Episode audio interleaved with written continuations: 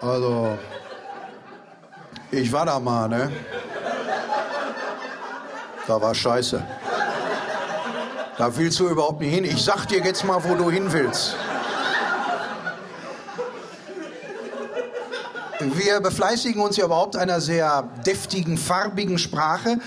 So eine Begrüßung wie, ey Jupp, du altes Arschloch, wird ja nicht zwingend als Beleidigung empfunden.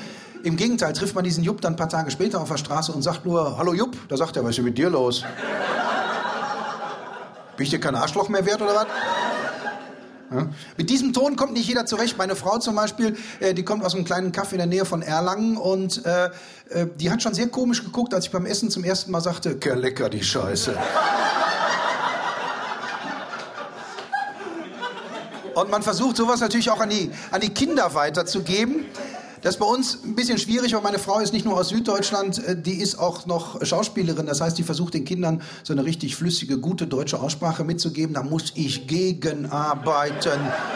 Das ist schwer und schwer und schwerer. Und zum Beispiel beim Abendessen ne, sitzen wir da und der äh, Erstgeborene sagt, äh, könnte ich doch etwas Wurst bekommen? Wie heißt das? Wie heißt das? Gib mal Wurst, genau. Unsere Sprache ist ja sehr bildhaft, ne, wobei man sich nicht gleich alles bildhaft vorstellen muss. Also meine Oma zum Beispiel, die spricht auch immer so bildhaft und ich muss mir nicht immer direkt vom inneren Auge vorstellen, wie das dann aussehen könnte, was sie da sagt. Also hat sie letztens zum Beispiel gesagt, geh du auf eine Beerdigung von die alte Dömann, da war so kalt, da habe ich mir richtig Pin in den Fott gefroren.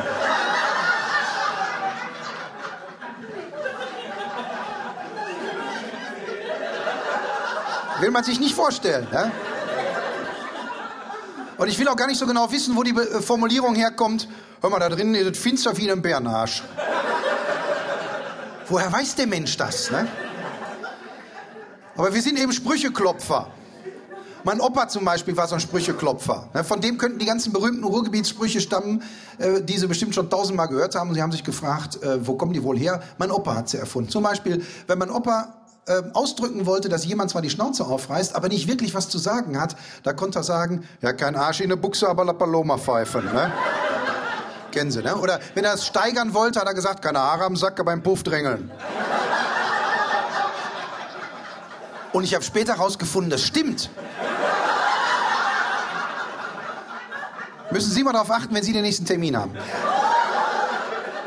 Mein Opa hatte auch keinen Respekt vor großen Namen. Im Gegensatz zu meiner Oma. Meine Oma wurde schon mal ganz nervös, wenn ihre Lieblingsstars im Fernsehen kamen. Ne? Da rutschte so auf dem Sessel hin und her und sagte so, oh, guck mal, der Fico Toriani. Und mein Opa, ja, der geht auch nur kacken. Die Luft ist ja auch so eine Sache hier bei uns. Ne? Früher war sie ja praktisch nicht vorhanden. Heute äh, sind wir laut Regionalverband Ruhrgebiet ja praktisch ein Luftkurort. Das Davos des Westens. Ne? Wenn nicht dieses eine böse Wörtchen wäre, nämlich Feinstaub. Ne? Wir sind ja quasi die Generation Feinstaub. Und äh, jetzt ist ja neulich an der Herner Straße erst eine Messstation für Feinstaub errichtet worden. Ich glaube, gerade an der Herner Straße sollte keine Messstation sein, sondern gleich ein großer Sammelbehälter. Und äh, Feinstaub ist ein Wort, da können Sie so den Altvorderen gar nicht mitkommen. Da ist zum Beispiel so ein alter Gartennachbar von meinen Eltern, also Schrebergartennachbar. Ne? Wenn ich dem sag, äh, Theo, wie ist das, was hältst du von Feinstaub? Da sagt der Feinstaub, wenn ich das schon höre, du, wir, ne? Wir hatten früher Staubkörner, die waren groß wie Ratten. Und wir sind auch groß geworden. Jahrzehntelang haben wir ja versucht, gegen diese ganzen Klischees vorzugehen, die über das Ruhrgebiet kursieren. Ne? Und heute sage ich Scheiß drauf. Wenn die Leute diese Klischees glauben wollen, dann sollen sie doch tun. Ich verschwende nicht mehr so viel Energie darauf, dagegen anzugehen. Ne? Ich sage dann immer, ja, das stimmt alles, wir leben wirklich unter Tage. Die Häuser oben sind nur Attrappen. Ja, unsere Kinder kommen mit der Grubenlampe an der Stirn zur Welt.